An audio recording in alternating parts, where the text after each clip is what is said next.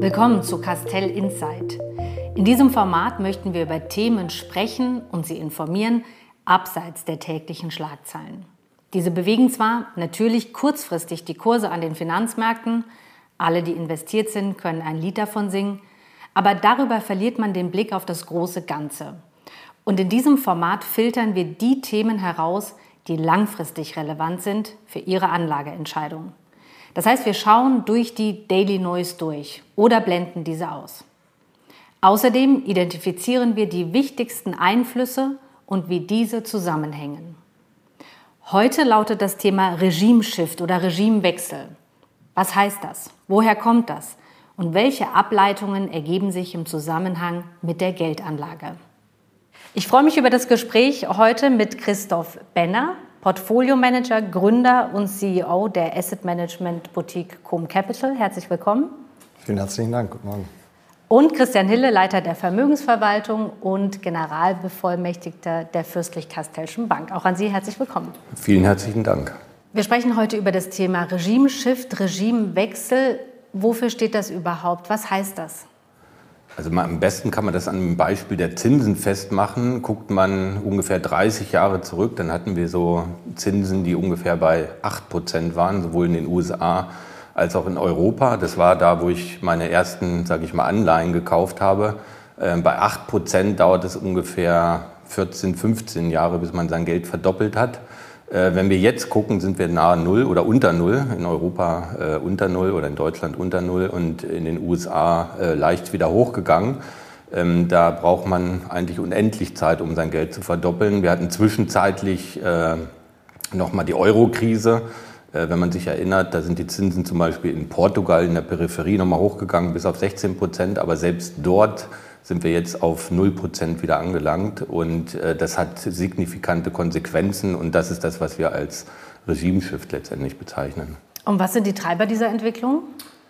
Also die Treiber dieser Entwicklung sind äh, sicherlich sind wir in eine Krise 2008 gegangen und haben danach äh, extreme monetäre und, und, fiskalpolitische Maßnahmen, die wir jetzt sehen, äh, erfahren und das hat natürlich den Markt signifikant getrieben. Wenn wir das aber jetzt mal in, in die Perspektive setzen ähm, und, und so dieses Risiko-Rendite-Verhältnis hernehmen, dann, äh, wenn man über die letzten 20 Jahre sich das Ganze anguckt, dann war es egal gewesen, ob man in Zinsen oder in Aktien investiert hat. Also ein Phänomen, was es eigentlich selten gab. Ähm, man hat ungefähr 4, 5 Prozent äh, Rendite erwirtschaftet, was sehr auskömmlich ist, ähm, aber was es so in so einem Umfeld eigentlich nicht äh, selten gab. Ähm, guckt man jetzt auf die letzten zwölf Jahre, dann hat es sich gelohnt, in Aktien zu investieren. Wir sprechen ja gleich noch äh, über Aktien und, und was das bedeutet machen wir es auch an einem Beispiel fest. Äh, mit 60 Prozent Aktien, 40 Prozent Renten konnte man ungefähr 7, 8 Prozent verdienen. Nehmen wir mal die 8 Prozent äh, über zwölf Jahre, das ist eine Verzweieinhalbfachung des Vermögens. Äh, stellen Sie sich vor, Sie haben geerbt, nehmen wir ruhig einen größeren Betrag von einer Million, dann hätten Sie jetzt zweieinhalb Millionen zwölf Jahre später. Ähm, also durchaus sehr, sehr viel mehr. Wenn man aber in die Zukunft guckt, und wir sehen es ja schon äh, in den, an den Zinsen, die eingetreten sind, dann äh, sind sie von dem sogenannten risikolosen Zins in das äh, zinslose Risiko jetzt übergegangen. Das heißt, ähm, sie bekommen keinen Zins mehr, ähm, haben aber Risiko, auch bei Bundesanleihen. Ähm, ne, wenn die Zinsen steigen, fallen die, auch die Bundesanleihen und sie bekommen gar nichts mehr oder haben sogar negativen Zinsen. Ähm, und haben aber auf der anderen Seite im Aktienbereich noch äh, sicherlich, also wir erwarten so Renditen 6, 7 äh, Prozent äh, auf der Aktienseite über die nächsten zehn Jahre, wenn man das mal global betrachtet. Und dort werden sie für das Risiko noch kompensiert. Also der Anleger hat eigentlich nur noch sage ich mal, die Möglichkeit, gar nicht ins Risiko zu gehen oder ins Risiko zu gehen. Und was das bedeutet, äh, denke ich, kommen wir gleich nochmal für Anleger ist das natürlich eine schwierige Situation. Herr Benner, Sie sprechen mit vielen Unternehmen, mit dem Management dort. Wenn die Zinsen nahe oder sogar unter Null sind, dann müssten sich doch gerade aus Unternehmersicht viele Chancen ergeben. Die müssten sich freuen. Paradiesische Zeiten. Ja, paradiesische Zeiten. Ich glaube, es gibt verschiedene Beispiele da, aber Sie haben äh, komplett recht, Frau Markgraf. Ähm, der Punkt ist, äh, dass, dass Aktien oder Unternehmen natürlich eine, eine, Phase gehabt haben, jetzt in den letzten zwölf Jahren nach der Krise, die sehr vorteilhaft war. Warum? Man kann das auch runterbrechen auf einzelne Faktoren, denn am Ende geht es ja bei Unternehmen um auch Geschäftsmodelle. Und wenn wir da mal das operative äh, Geschäftsmodell, also eine G&V, eine Cashflow-Rechnung nehmen, äh, dann hat es einfach natürlich große Vorteile auf der Refinanzierungsseite beispielsweise. Das heißt, niedrige Zinsen ermöglichen mir als Unternehmen, mich günstiger zu refinanzieren, ermöglichen mir gleichzeitig wenn man über Wachstum nachdenkt, auch andere Unternehmen zu akquirieren. Also der Bereich M&A passiert sehr viel. Und wenn man es ähm, da mal auf die Bewertungsseite vielleicht sogar auch äh, mit einem kurzen äh, Wink schon mal geht, ähm, dann bedeutet es natürlich, ähm, der richtige Unternehmenswert ist der der abdiskontierten zukünftigen Cashflows eines Unternehmens. Und je niedriger der Zins, umso höher ist mein jetziger Unternehmenswert durch einen niedrigeren Abdiskontierungsfaktor. Das heißt, die Niedrigzinsphase oder der fallende Zins bedingt sowohl operativ positive Effekte als auch auf der Bewertungsseite. Was bedeutet das zum Beispiel für die Sparbuchrepublik Deutschland? Also ich bin ja nun ein, ein äh, gelernter langjähriger Aktienmann. Ich bin ein großer Freund der Aktienmärkte und glaube, dass das äh, eine, äh, wie Herr Hille auch sagt, eine definitiv auch zunehmende Bedeutung haben muss. Äh, insofern ähm, Sparpläne an sich ist ein sehr, sehr gutes Mittel und einen höheren Aktienanteil dort generell äh, verhaftet zu haben, macht sicherlich sehr, sehr viel Sinn und ist sogar dringend notwendig mit Blick auf die Historie. Hele, Sie haben die letzten zwölf Jahre angesprochen. Waren die ungewöhnlich und jetzt kommen wir wieder in die normalen Zeiten oder sind die nächsten Jahre eher ungewöhnlich? Zwei Sachen oder muss man zwei Seiten äh, betrachten. Ich glaube, die letzten zwölf Jahre waren sehr ungewöhnlich. Es waren in der Tat die besten der letzten 100 Jahre. Ähm, ich glaube, diese Zeiten werden wir so nicht wiedersehen und die waren auch insofern einmalig, ähm, weil sie begleitet waren durch einmalige Maßnahmen der Zentralbanken. Das ist das eine. Das zweite ist, die nächsten Jahre werden auf eine andere Art und Weise auch einmalig. Ich sage mal, alles ist relativ im Leben. Ähm, und es geht nicht darum, wie viel ich jetzt absolut verdiene, sondern was im langen Mittel letztendlich als, als Wirtschaftswachstum oder auch Unternehmenswachstum möglich ist. Da waren wir sicherlich oberhalb der, dessen, was, was im langfristigen Mittel äh, erwirtschaftet worden, werden konnte und werden jetzt wieder auf, äh, sage ich mal, normale Phasen äh, zurückgehen. Ähm, es ist sicherlich nicht einfach, weil es in einem Umfeld ist, wo die Zinsen auf Null gehen und wo jetzt langsam, sage ich mal, fiskalpolitische Maßnahmen Fuß fassen und der Markt ja, wie wir jetzt so über die letzten Wochen schon gesehen haben, auch das Thema Inflation spielt ähm, und das natürlich auch wieder äh, Rückschlüsse auf Aktien und auf die, sage ich mal, Abdiskontierung, die Herr Benner genannt hat, äh, äh, haben wird. Also Fazit, wir gehen in normalere Zeiten. Ähm, man sollte eigentlich keine Angst haben, aber es ist ein signifikanter Regimeshift. Gehören Anleihen ins Portfolio? Sie gehören ins Portfolio, aber auf eine sehr, sage ich mal, moderate Art und Weise. Ähm, ich würde schon fast sagen, dass man in bestimmten Segmenten, sage ich mal, in den in Unternehmensanleihen, Unternehmensanleihen noch äh, aktiv sein kann. Ähm, aber normale Bundesanleihen äh, lohnen sich eigentlich nicht mehr und US Treasuries äh, oder US äh, Staatsanleihen auch nicht mehr. Herr Benner, dann schauen wir doch vielleicht mal, was das mit den Aktien gemacht hat. Also wir sehen, dass die Zinsen in den letzten Jahren stetig gesunken sind, aber auch bei Aktien gibt es ja große Unterschiede, wenn man es beispielsweise einteilt in Value und Growth. Wie haben sich denn diese beiden separat entwickelt in den letzten Jahren? Ja, da kann man ähm, eigentlich sehr, sehr gut die, die bisher angesprochenen Punkte äh, wiederfinden. Man muss sich das wirklich wie eine ja, Schere vorstellen. Äh, die Wachstumsaktien und die Value-Aktien im eigentlichen Sinne.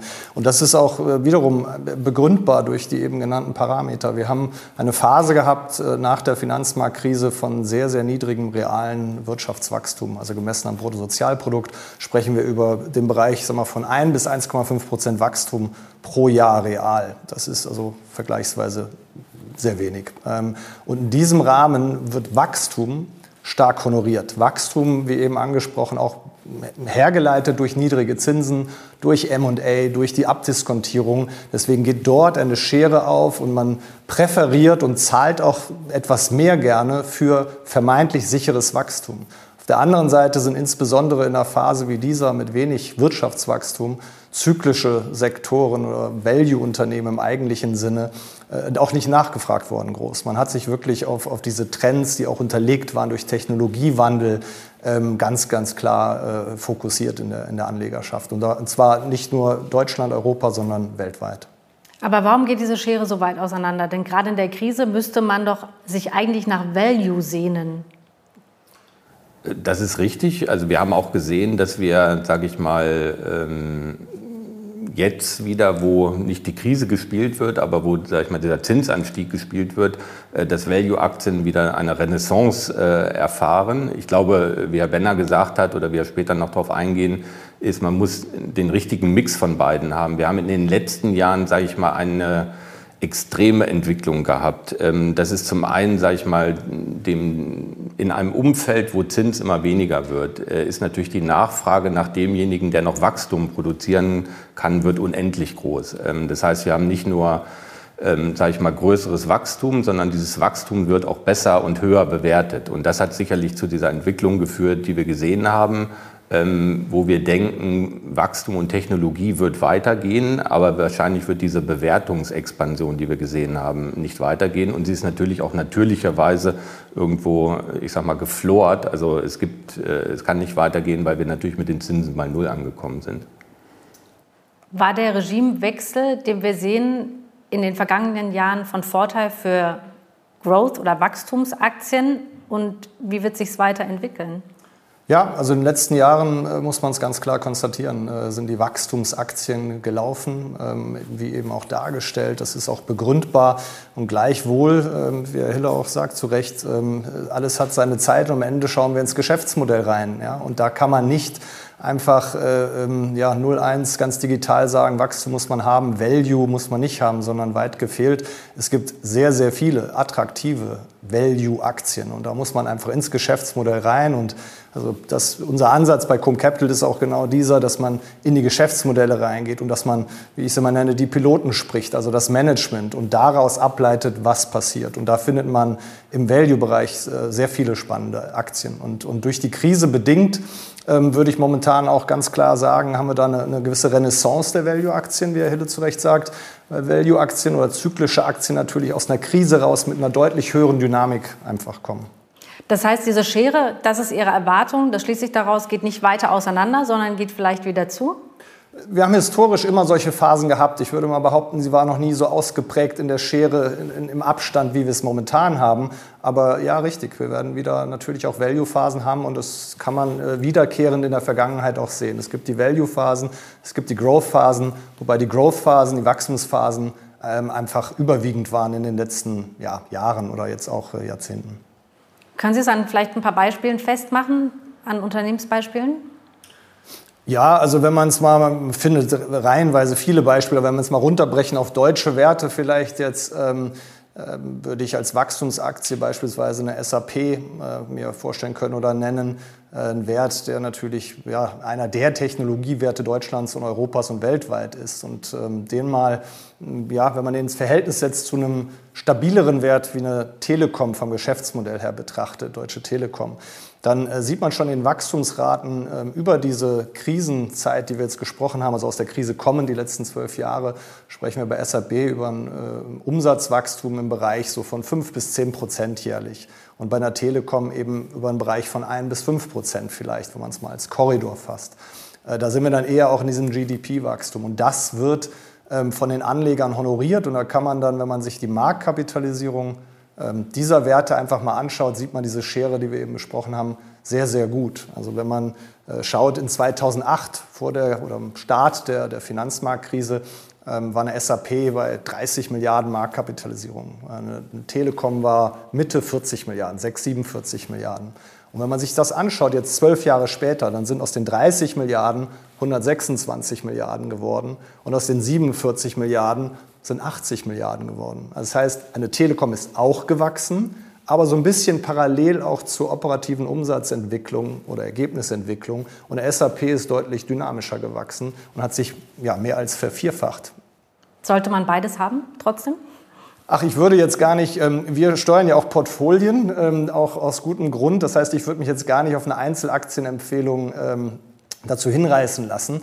Ist auch jetzt bisher eine Vergangenheitsbetrachtung. Aber ich meine, er sollte man Value und Growth beides haben. In dem Kontext betrachtet auf jeden Fall. Also wir haben eigentlich auch immer eine Mischung. Wir sehen das Ganze ähm, weil es einfach Geschäftsmodelle sind, muss man es langfristig betrachten. Das heißt, ich stelle mich nicht nach Weihnachten zum Jahresanfang hin und sage, was müssen wir denn dieses Jahr spielen, Value oder Growth? Ähm, das ist, glaube ich, der falsche Ansatz. Da wird man auch den Geschäftsmodellen nicht gerecht. Insofern äh, die Antwort kurz, ja, beide, beide Stilrichtungen ähm, haben eine klare Daseinsberechtigung und man sollte sich nicht äh, langfristig auf eine Seite da legen.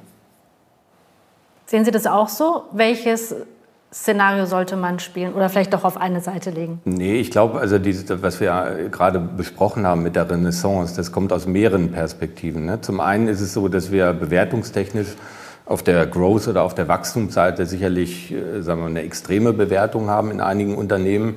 Ähm, man kann sie begründen und es ist immer noch fair aufgrund der, des niedrigen äh, Zinsumfeldes.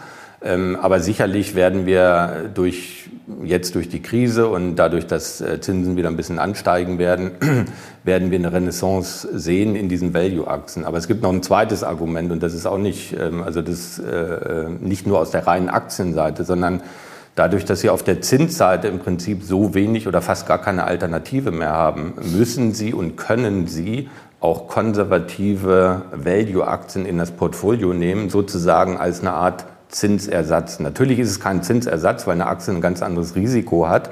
Aber bei den niedrigen Bewertungen und der geringeren Volatilität ist eine Mischung aus sagen wir mal, Wachstums- und Value-Aktien sicherlich die bessere Alternative, wenn Sie einen langen Investmenthorizont haben, als wenn Sie reines Fixed Income, äh, Kredit, Unternehmensanleihen mit Aktien mischen. Also das heißt, Sie bekommen eigentlich einen Rückenwind auch durch Vermögensverwalter, äh, durch langfristige, sage ich mal, global in allen Assetklassen investierte Investoren.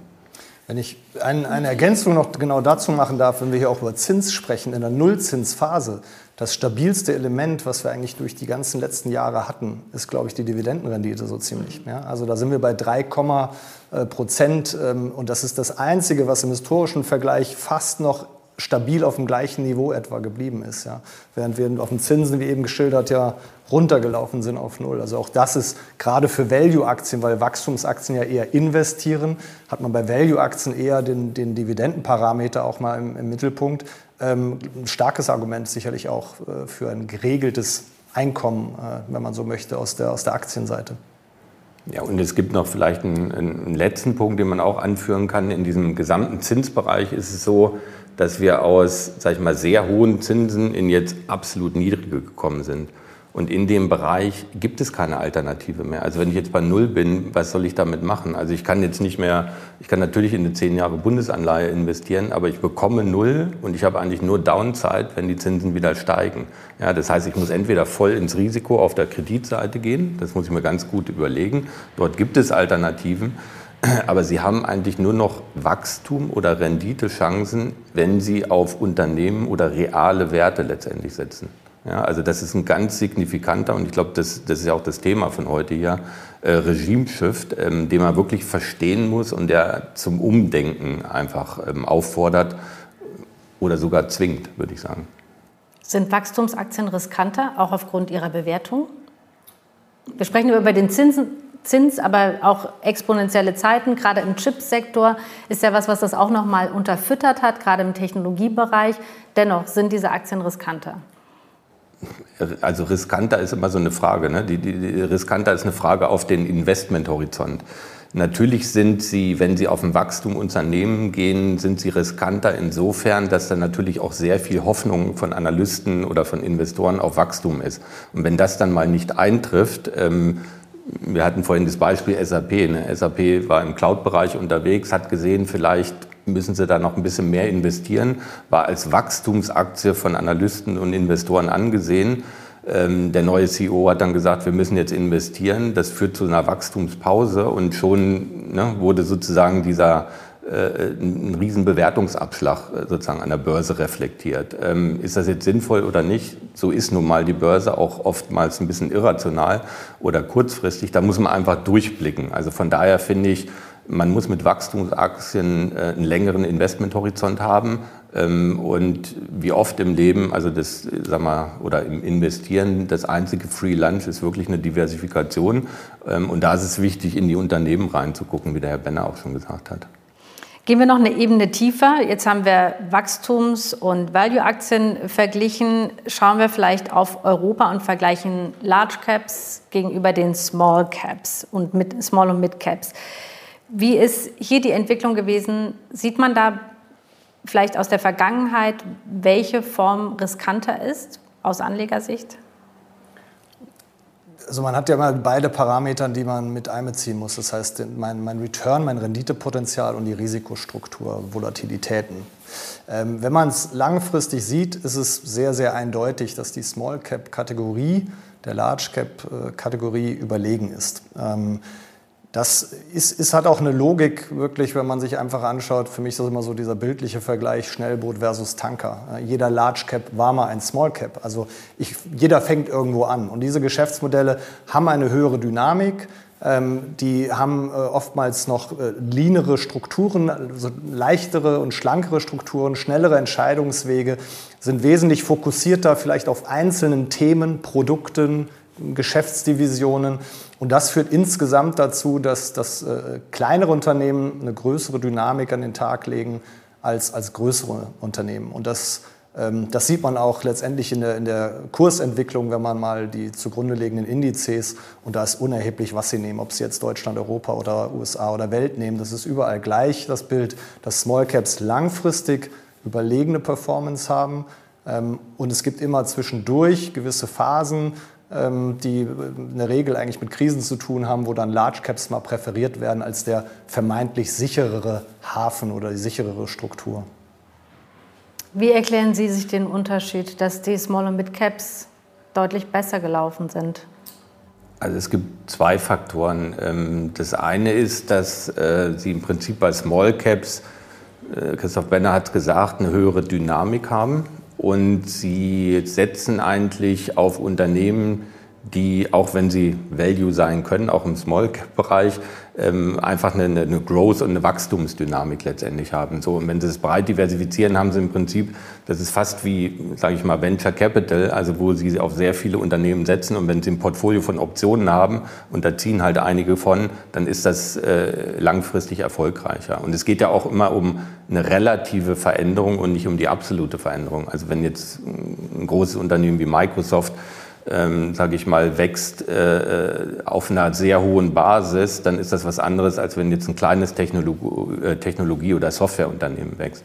Ähm, der zweite Faktor ist noch ein anderer. Ich glaube, der Zugang zu Technologie ist ein anderer geworden und die Eintrittshürde. Ne? Wenn man sich früher vorstellt, äh, sie brauchten die großen Firmen wie IBM, damit irgendwie, äh, damit sie überhaupt das Kapital haben, solche Rechner zu kaufen, zu entwickeln. Ähm, wir haben ja auch über dieses Thema exponentielles Wachstum äh, gesprochen. Ähm, gehen wir zurück zu also einem Gründer von, von IBM, Herrn Moore. Es gibt die sogenannte Moore'sche Gesetz.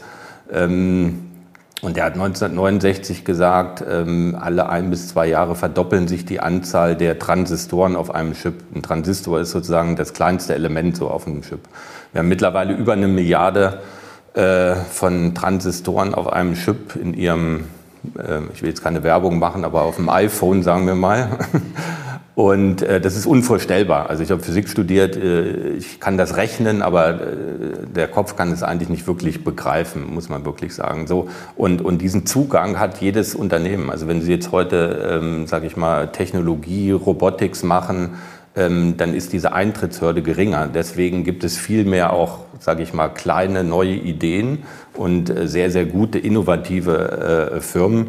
Ähm, wir sehen es ja jetzt auch an BioNTech. Äh, gestern ist das Bundesverdienstkreuz vergeben worden. Ähm, auch eine relativ junge, äh, sage ich mal, Technologie, Messenger-RNA. Ähm, sowas war früher undenkbar gewesen, aber man muss halt einen langen Horizont und Investmenthorizont haben. Also das ist auch ganz wichtig äh, bei diesen Aktien. Vielleicht, äh, um, um einen fairen Ausgleich zu schaffen, äh, eben Apple angesprochen, würde ich nochmal eine Microsoft ins Spiel bringen. Um, da kann man eigentlich auch sehen, wie so ein Unternehmen sich äh, wirklich ja, schon fantastisch durch Bill Gates mal initiiert, von einem Small Cap über Mid Cap in Large und Mega Cap entwickelt. Die Aktie hat in den letzten 20 Jahren, wenn man es mal als annualisierte Rendite sieht, 14 Prozent Insgesamt heißt das, in 20 Jahren hat sich das Unternehmen verdreizehnfacht im Wert. Also das passt eigentlich sehr gut zu dem technologischen äh, unterliegenden Pfad, den Herr Hille gerade vorgestellt hat, ähm, mit, mit der Anzahl der Transistoren. Äh, hier sieht man es dann in der Kursentwicklung, in der Performance. Und auch da gab es ähm, zwischendurch äh, immer mal wieder auch, auch gewisse Einschläge. Man muss eben wirklich langfristig durchschauen. Heißt das eigentlich oder ist das die Bedeutung vom Regimewechsel, dass man langfristig denken muss? Wir haben jetzt auch gesehen in der Grafik, dass man auf Small- und Mid-Caps durchaus setzen kann. Die hatten eine Outperformance gegenüber den Large-Caps. Dennoch, Regimewechsel heißt langfristig denken? Also Regimeshift für mich heißt so ein bisschen back to the roots des Investieren. Und zwar wird man gezwungen, das zu machen, weil es fast alternativlos. Also ich mag das Wort eigentlich nicht, ähm, aber es ist hier fast auch, auch passend. Ähm, sie konnten in den letzten Jahren, sag ich mal, auf der Welle irgendwie mitschwimmen. Ne? Und es, man konnte auch fast nichts falsch machen. Ja? Also wenn man investiert war. Äh, das Einzige, was man falsch machen konnte, ist nicht investiert zu sein, was natürlich gerade in Deutschland ähm, wo, wo äh, wir ja jetzt nicht unbedingt ein Sparer- oder Investitionsland sind, äh, fatal sein kann, langfristig gesehen. Aber ist man investiert, konnte man nicht viel, viel verkehrt machen. In der Zukunft ist es so, Sie müssen sich genau überlegen, was Sie machen und dann müssen Sie langfristig dabei bleiben, also investieren statt spekulieren. Und es gibt ja so in dem Salopp gesprochen, äh, sage ich mal, äh, unter, unter Händlern oder äh, Portfolio-Managern auch diesen Begriff hin und her macht Taschen leer. Ähm, ich glaube, besser kann man es äh, äh, gar nicht in einer, äh, zusammenfassen in einem Satz. Ähm, das ist ganz, ganz wichtig und äh, für mich ist das ein signifikanter Regimeshift. Es gibt ja bestimmt immer Berechnungen. Wenn man vielleicht nochmal zurückschaut, um das vielleicht nochmal zu verdeutlichen, was auch eine gewisse Haltedauer ausmacht, vielleicht gerade im Small- und Mid-Cap-Bereich. Was macht da den Unterschied, ob ich das nun als Einjahresfrist oder Zehnjahresfrist sehe? Mhm. Lassen Sie mich noch einen, einen Schritt zurückgehen, dann komme ich direkt auf Ihre Frage. Ähm, ich finde diesen, diesen Part sehr wichtig. Wir sprechen ja auch die ganze Zeit von Investitionen. Deswegen ist eben genannte den Satz Investition statt Spekulation. Das ist äh, eigentlich das Wesentliche, weil wir werden ja momentan durch Schlagzeilen, Medien, durch Reddit, GameStop, was auch immer man da hören kann, ähm, stark beeinflusst täglich mit unterschiedlichen Themen. Und ich glaube, Investition bedeutet Tiefgang und Langfristigkeit im Versus einer Spekulation, die eher vielleicht kurzfristiger Natur ist und, und was eher vielleicht mit einer Wette zu tun hat. Und, ich glaube, und riskant das, ist. Und riskant ist, eine ganz andere Risikostruktur hat. Die wird oftmals von den, von den Anlegern dann ausgeblendet, was falsch ist, weil jede Investition hat eine Chance und ein Risiko. Und man muss immer beides ähm, sich anschauen. Und damit komme ich auch dann zur Beantwortung der Frage äh, mit Haltedauern, weil das hat nämlich auch mit der Risikostruktur zu tun. Ähm, man muss beides sich anschauen. Und wenn man jetzt, wenn ich mal das Beispiel äh, von, von Small Caps nehme, wo ich eben äh, ausgeführt habe, dass die durch die längere Sicht immer ähm, zu präferieren sind gegenüber Large Caps als Asset-Klasse, dann hat das nicht nur mit der Rendite, mit der Chancestruktur zu tun, sondern auch mit der Risikostruktur. Das heißt, wir haben da Analysen auch äh, angestellt, wenn Sie die vergleichen über lange Zeiträume. Alle Haltedauern ab drei Jahre haben Sie eine überlegene Return-Risk-Struktur, wie es so schön heißt. Das heißt, sie haben, und das weiß jeder, ein höheres Renditepotenzial, aber sie haben eben auch, und das wissen die wenigsten, eine niedrigere Risikostruktur. Kurzfristig, Monate, Quartale, ein halbes, auch mal ein ganzes Jahr, schwanken die, die kleineren Werte stärker. Und das hat der, der Anleger meist auch im Kopf und sagt, oh, das hat ein höheres Risiko.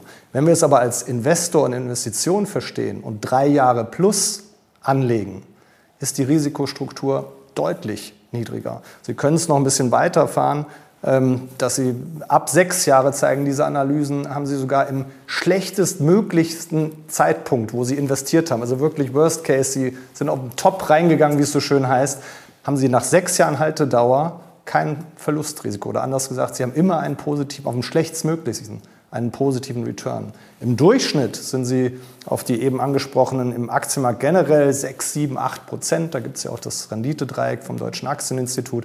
Im Small-Cap-Bereich sind sie eher im Durchschnitt in der Ecke von 9 bis 10 Prozent. Ich glaube, da kann man noch mal einen äh, guten Punkt zu machen. Ich glaube, die, die, ähm, Sie haben das ja gesagt, eben für die Small- und Mid-Caps äh, haben sie langfristig eine höhere Rendite. Nimm mal jetzt mal die Large Caps, weil da habe ich die Zahlen jetzt gerade im Kopf, um auch dieses Spannungsfeld äh, nochmal zu sehen. Ähm, und das hat ja viel auch mit Behavioral Finance und Behavioral Economics zu tun. Ähm, wenn man sich den DAX anguckt über die letzten ein bis zwei Dekaden, dann hat man einen durchschnittlichen Return von 7, 8 Prozent gehabt. Ähm, wenn man aber guckt, was man pro Jahr an, ich sage mal, Rollercoaster gemacht hat, also zwischen dem Hoch- und dem Tiefpunkt, dann sind das im Durchschnitt minus 14 Prozent. Also man hat einmal sozusagen so einen Schwung von minus 14 Prozent mitgenommen. Und das ist oft die Hürde, die psychologische Hürde, vor der Anleger stehen. Und da ist es ganz wichtig, da durchzublicken und zu sagen, okay, das ist kurzfristige Neues, ich muss langfristig investieren. Ja, also es ist, äh, ähm, ich, ich glaube, es ist wesentlich, viele machen sich immer Gedanken auch über einen Einstiegszeitpunkt. Ich glaube, was wichtig ist, äh, am Anfang fragten Sie nach einem Sparplan. Was ist das? Das Grundprinzip eines Sparplans ist eine kontinuierliche Ansparphase. Und ich glaube, das ist einfach diese Durchschnittsbildung, dieses Averaging, das ist halt noch ganz entscheidender ähm, Part dabei. Ja? Weil man, wird, man braucht Zeit zum Investieren, aber den Zeitpunkt, den wird man nie richtig treffen. Deswegen muss man ratierlich investieren. Und dann, ähm, dann passt das Ganze auch gut.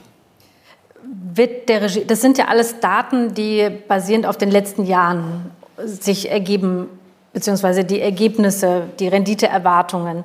Wird der Regimewechsel etwas daran ändern, an diesen Erwartungen?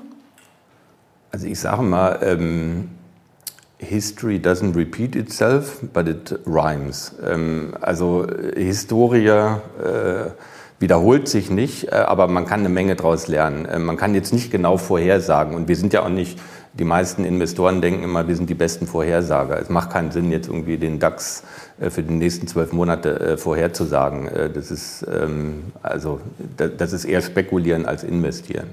Ähm, es wird sich sicherlich einiges ändern. Ähm, wenn ich eine Prognose geben würde, würde ich sagen, dass sich die Volatilität, also die Schwankung eher erhöht, weil in diesem Umbruch, in diesem Regimeshift ähm, wird es zu Veränderungen kommen, auch des Investitionsverhalten. Und Sie haben ja auch sehr große Investoren am Markt, wie Leute, die sagen wir, Pensionsfonds managen. Ähm, die haben jetzt nicht nur ein bisschen, sage ich mal, äh, festverzinsliche Anleihen, sondern die haben 80, 90 oder manche sogar 100 Prozent festverzinsliche Anleihen. Ja? Und wenn Sie sehen, was beispielsweise in ähm, einem 100-jährigen österreichischen äh, äh, Fixed-Income-Instrument, also einer Staatsanleihe passiert ist, dann hat die eine Bewegung vollzogen, jetzt in diesem kleinen, sage ich mal, Februar äh, Zinsbewegung nach oben in den US-amerikanischen äh, Märkten und da ist diese Aktie runtergegangen wie ein Technologiestock, also wie eine Technologieaktie letztendlich. Ähm, so, das heißt, Fixed-Income-Investoren werden jetzt wachen jetzt auf. Und kommen jetzt komplett aus dem, aus dem Regime raus, äh, dass sie halt über die letzten, sage ich mal, 20, 30 Jahre gewohnt sind. Und das führt zu mehr Volatilität. Also da, das ist sicherlich klar. Aber da muss man einfach durchblicken und noch mehr, sage ich mal, äh, im Englischen sagt man Grid haben, also Durchhaltevermögen. Ähm, und das ist, glaube ich, essentiell. Also darauf muss man auch Anleger hinweisen, ähm, weil sie müssen damit rechnen äh, und dann aber einfach Durchhaltevermögen beweisen. Herr Benner?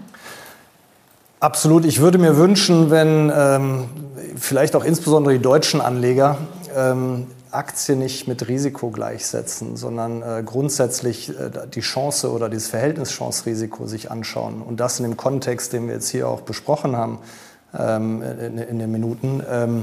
Ist es, glaube ich, ganz wichtig und, und ähm, vielleicht bildlich nur mal gesehen, worüber sprechen wir denn immer, wenn wir in Aktien investieren? Das ist ja nicht irgendwo ich, ein, ein, ein, Verbrauchsgut, was ich kaufe im Supermarkt und, und aufesse. Nutzt sich nicht ab. Genau, also ein Investitionsgut, das ist eine Investition. Was mache ich bei einer Investition?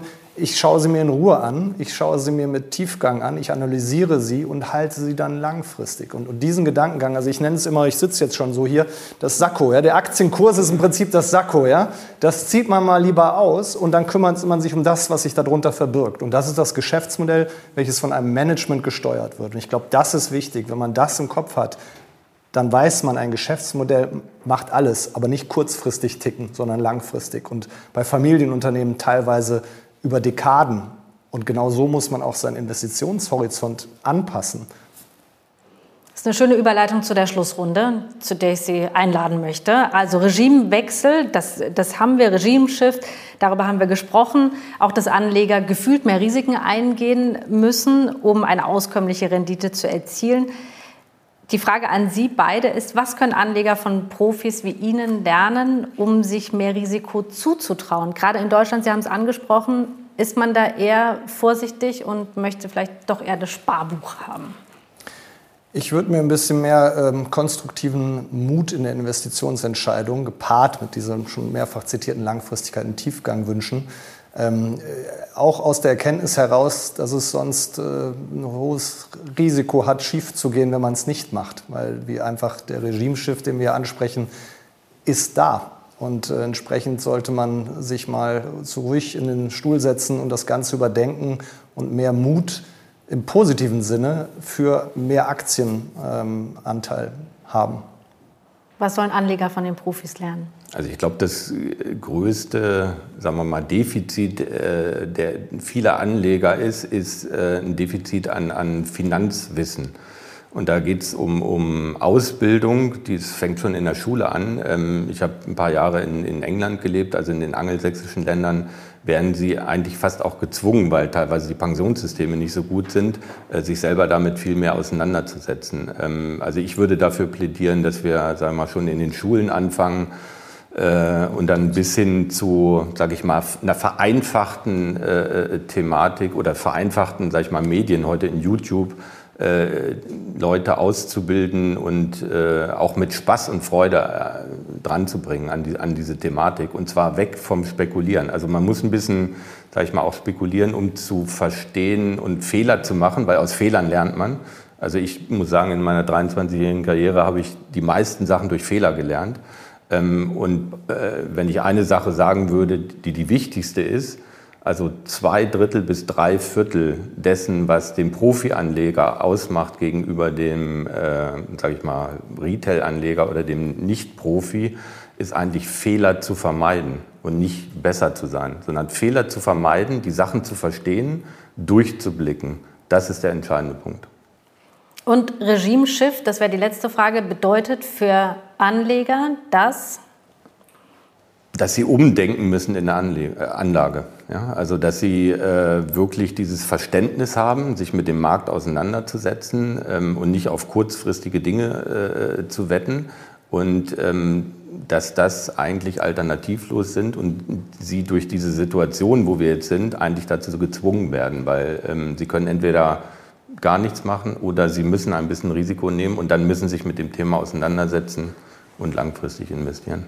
Herr Benner, Regimeshift bedeutet für Anleger? Der Zins ist weg und kommt auch erstmal nicht wieder. Und mehr unternehmerische Investitionen und Blick über die Phasen hinaus.